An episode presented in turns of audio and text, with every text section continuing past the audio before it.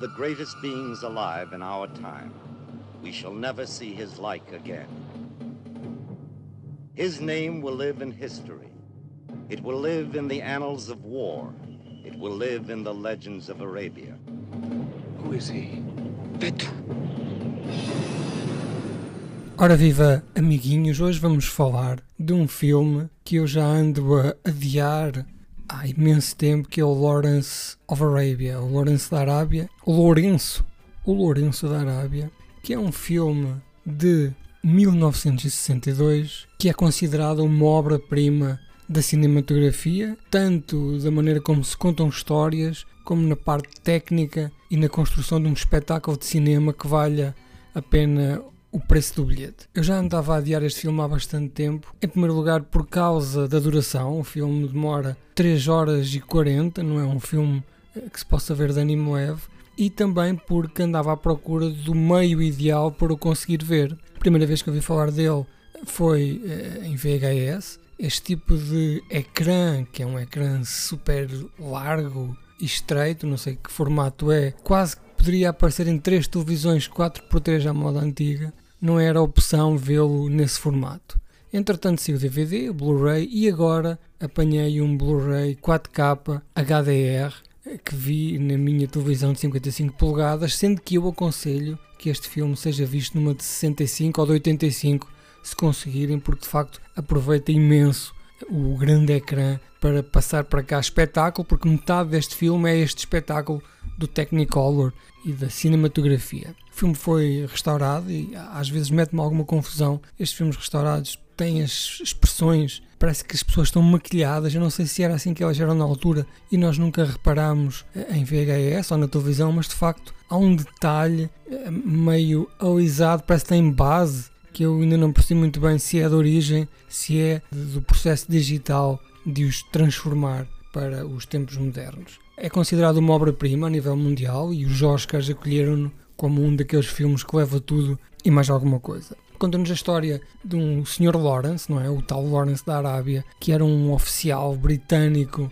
um gajo muito carismático, que foi colocado juntamente com os líderes da Arábia, das Arábias, para lutar contra os turcos do Império Otomano da altura, e este Lawrence transformou-se praticamente num árabe esta Arábia que nos é mostrada é uma Arábia muito diferente daquilo que é hoje em dia. Era uma zona com imensas tribos, com imensos reinos, com príncipes, com reis, uma zona muito territorial que depois, entretanto, os impérios ocidentais trataram de passar ali uma régua e esquadro e criaram países, mas na altura era caótico eh, em termos de governação para combater o Império Otomano, então era necessário que estes povos se unissem e combatessem os turcos, e foi isto que fez o Lawrence, o Lawrence da Arábia, junto a esta malta toda, para combater os turcos e fazer o favor ao Império Britânico. Ele usou técnicas arrojadas, usou técnicas controversas,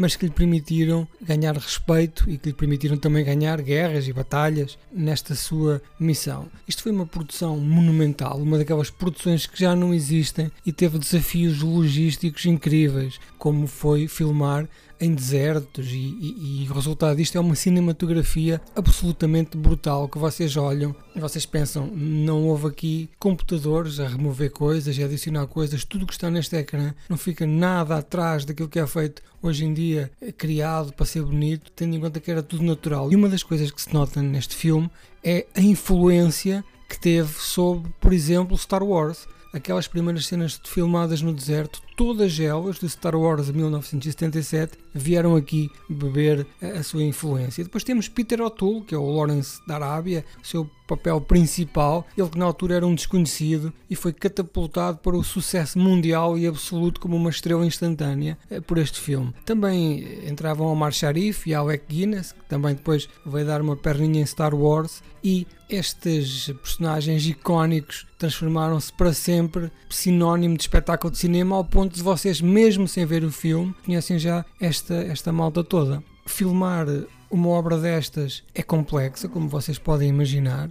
Aquilo que está ali no ecrã esconde o sofrimento que aquelas equipas tiveram eh, para filmar num deserto profundo, com o calor, com as temperaturas extremas, com os problemas de logísticas que é levar caixas de equipamento e máquinas sensíveis para o meio do deserto, onde as temperaturas extremas, muito frio, muito calor, a areia interferia com os mecanismos. Isto terá sido talvez o melhor desafio do cinema dos últimos anos para criar um bom espetáculo e também para dizer que este equipamento é maravilhoso porque aguentou estas chatices todas. De notar que este filme é baseado em factos reais, de que esta pessoa de facto existiu, deverá até haver aí alguns na internet uma listagem que diz não, não, isto é tudo mentira, mas aquilo que eu tenho, a indicação que eu tenho é que os factos lá retratados são coisas que este Lawrence na altura tinha documentadas como tendo feito. No final da guerra, o verdadeiro Lawrence tornou-se um defensor dos direitos árabes e, e, a sua vida